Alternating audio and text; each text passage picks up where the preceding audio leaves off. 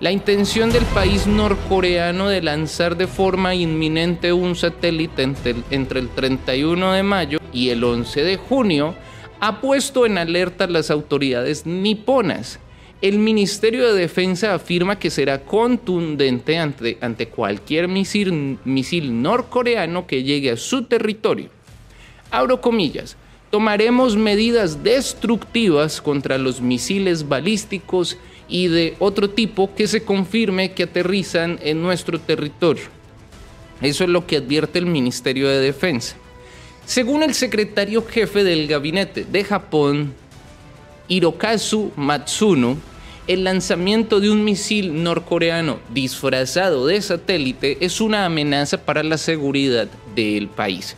Entonces tenemos aquí ese, ese rifirrafe entre, entre Corea del Norte y entre Japón. Nosotros ya estábamos viendo ya hace, hace tiempito que Corea del Norte estaba amenazando y amenazando y amenazando. Y es que de hecho nosotros veíamos que la costumbre de, Corea del Norte era, era como amenazar, como decir voy a hacer esto, pero finalmente pues nunca sucedía nada. Hasta el momento no ha sucedido nada, ¿no? Dicen que del, del 31 de mayo al 11 de junio está previsto que lancen dicho misil, que dicho misil, bueno, dicho, eh, ¿cómo es que le llaman acá? Sí, misil. Dicen misil disfrazado de satélite. Entonces, esta, esta cuestión, por supuesto, enciende las alarmas, pero aún no ha sucedido, pero pues si llega a suceder, se puede complicar la situación y el mundo pues tiene varios conatos de, de, guerra. O sea, en serio nosotros analizamos el mundo como está en este momento y, vemos que, que, bueno, está China, Taiwán, está um, Rusia, Ucrania, ahora está Corea contra Corea del Sur y Japón. Y así si nosotros, eh, bueno, Israel, Palestina y, en fin, o sea, si nosotros analizamos realmente el mundo empieza a prenderse en pequeños conatos de posibles eh, conflictos y, no se sabe en dónde finalmente vaya a estallar alguna situación. Ya lo estuvimos analizando también en una transmisión anterior, viendo lo de la caída del águila, lo del problema de Estados Unidos, de que Estados Unidos estaba ya quebrado que por supuesto Estados Unidos no iba a entregar su, su cetro sin dar la pelea y que pues por el otro lado, por el lado oriental, lo que le están aplicando a Estados Unidos es una muerte lenta y dolorosa.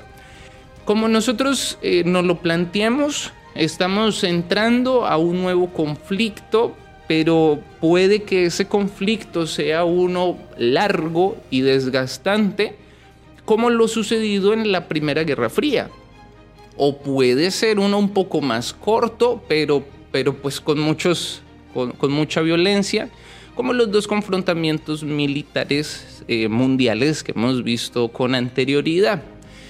Sin embargo, estas, estos conflictos eh, se volvieron el común denominador a la hora de reorganizar el mundo.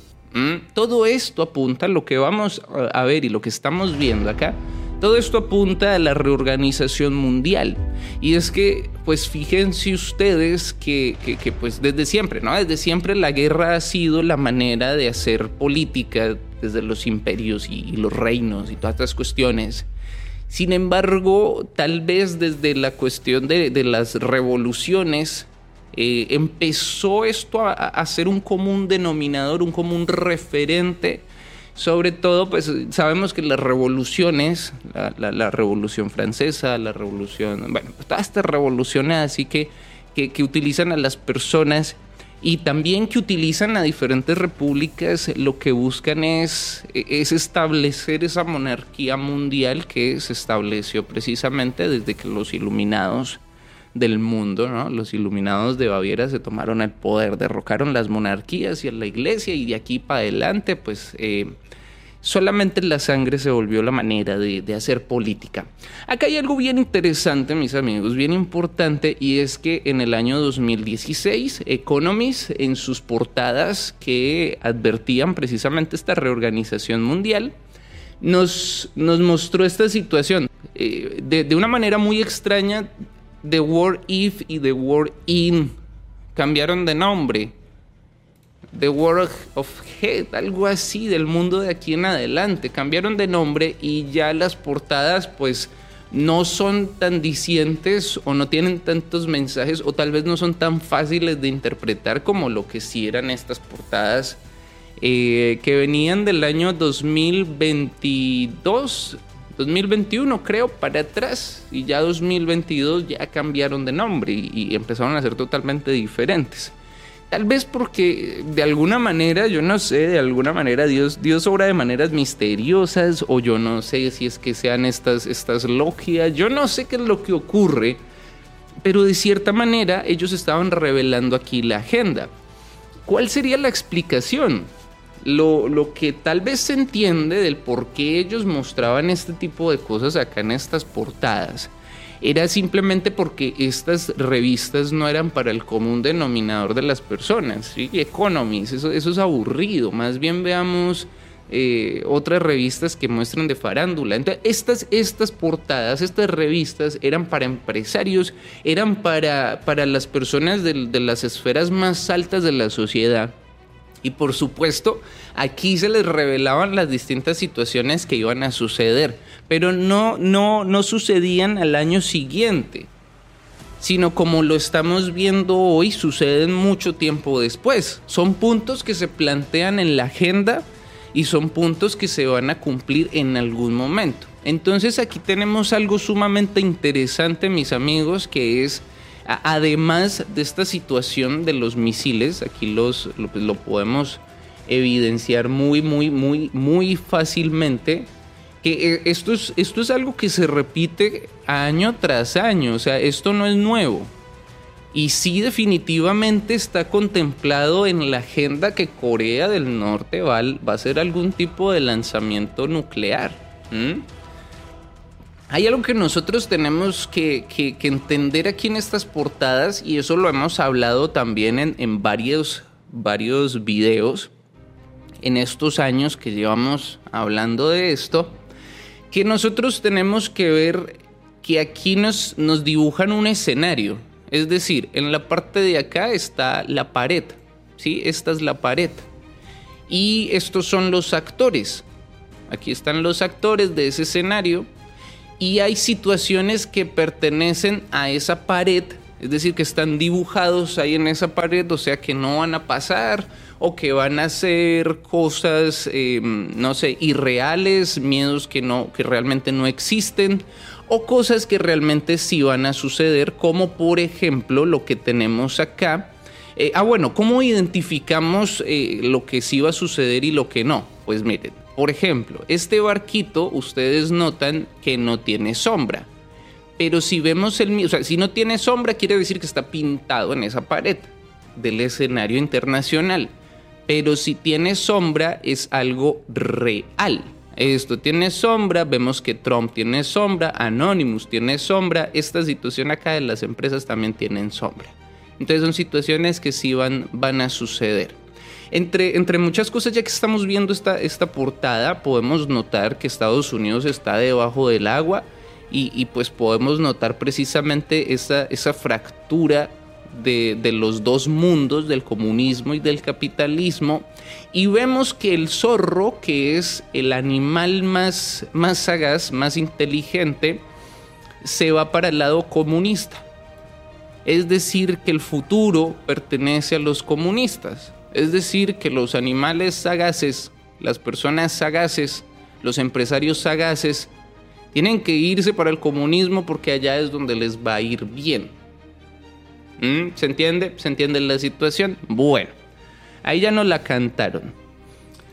Eh, yo le estuve preguntando a la inteligencia artificial qué pasaría si Japón, acá tenemos pues la noticia con la que abrimos el día de hoy, qué pasaría si Japón entra en un conflicto con Corea del Norte, quién podría ganar y cómo se armarían pues los, los bloques. Resulta que em, la inteligencia artificial me contestó lo siguiente, pongan atención. En caso tal de que Japón se viera involucrado en un conflicto militar con Corea del Norte, es difícil determinar de antemano quién podría ganar. Escríbanme ustedes si llega a haber un conflicto entre Corea del Norte y Japón, es decir, eh, bloque comunista, bloque capitalista, ¿ustedes quién creen que va a ser el ganador? Y ojo que aquí hay otra cosa. Tenemos que Estados Unidos está en la mitad del conflicto entre comunistas y entre capitalistas. Eso es algo que hay que tener muy en cuenta. Bueno, entonces, me dijo la inteligencia artificial que ambos países tienen diferentes capacidades militares y factores estratégicos que podrían influir en el resultado. Japón cuenta con una de las fuerzas militares más avanzadas y sofisticadas de la región Asia-Pacífico tiene una de las economías más grandes del mundo y ha invertido significativamente su capacidad de defensa, en su capacidad de defensa, especialmente en la tecnología militar. Asimismo, pues Japón está desarrollando unos robots y eso todos grandotes, no sé si, los han visto, que no creo que entre en una guerra como tal, pero pues bueno, e, esa tecnología que tal vez desarrollan para esas maquinotas gigantes les pueden servir para desarrollar otro tipo de armas, ¿no? Bueno. Japón también cuenta con una alianza de seguridad estrecha con los Estados Unidos, lo que podría proporcionar apoyo, apoyo adicional en caso de conflicto. Por otro lado, Corea del Norte es conocida por su enfoque militarista y su inversión en armamento, especialmente en programas nucleares y de misiles balísticos. Aunque el país enfrenta limitaciones económicas y sanciones internacionales, su capacidad para causar daño significativo a través de su arsenal nuclear y convencional no puede ser descartada. En cuanto a los bloques, es difícil predecir cómo se conformarían en un conflicto entre Japón y Corea del Norte. Sin embargo, es probable que Japón cuente con el apoyo de sus aliados, especialmente Estados Unidos. Entonces les estaba diciendo que Estados Unidos estaba en medio del conflicto entre eh, comunistas y capitalistas. Y lo que les estaba diciendo es que a mí me suena mucho que Trump eh, sí puede ser, eh, para mí es de los más opcionados, quién sabe, y por algo también lo estarán atacando tanto. Yo no sé, yo creo que todo eso es pan y circo. Yo no sé, la cuestión política yo ya no me meto mucho, pero a mí se me hace que, que Trump puede ganar la presidencia. Entonces hay que tener en cuenta que Trump en su administración, en su primera administración, eh, fue el primer presidente en estrechar la mano de Kim Jong-un. Entonces, pues toca ver en caso tal de un conflicto entre Corea del Norte y Japón, que Japón esté confiadísima de que Estados Unidos va a entrar a apoyarle, pues puede que si entra Trump va a decir, sorry, sorry nanais, no, no, no, no, no, yo no me voy a meter en el conflicto. Además el tipo es empresario, ¿ah? a businessman y él sabe que la guerra es demasiado cara. Tal vez esa guerra no le conviene. Entonces puede que... Ah, ah, bueno. En fin, hay que tener en cuenta esa situación. Bueno, entonces dice acá que es posible que Estados Unidos le apoye. Y otros países de la región que comparten preocupaciones sobre la seguridad regional y estabilidad. Por otro lado, Corea del Norte podría buscar alianzas con países que tienen tensiones con Japón o que eh, o que tienen intereses estratégicos en la región. Imagínense mis amigos que hablando de todo un poco, en este 2023 salió esta noticia, imagínense el 18 de abril de 2023, está calientica esa noticia. Dice, se prenden las alarmas tras anuncio de China de buscar una amistad de nivel superior con Corea del Norte. Blanco es, gallina lo pone y frito se come, mis amigos. Esto a mí, a mí me huele, a mí me huele que esta situación es para que China tome el control absoluto de Asia. Que Corea del Norte eh, empiece un conflicto con Japón y que tal vez Estados Unidos se le retire esa es una oportunidad, un gangazo de oro para empezar a sacar la influencia capitalista o norteamericana de la región asiática. Y por supuesto, Japón puede ser una especie de enemigo para China. Entonces, esto, esto es una oportunidad de oro, es un gangazo para China.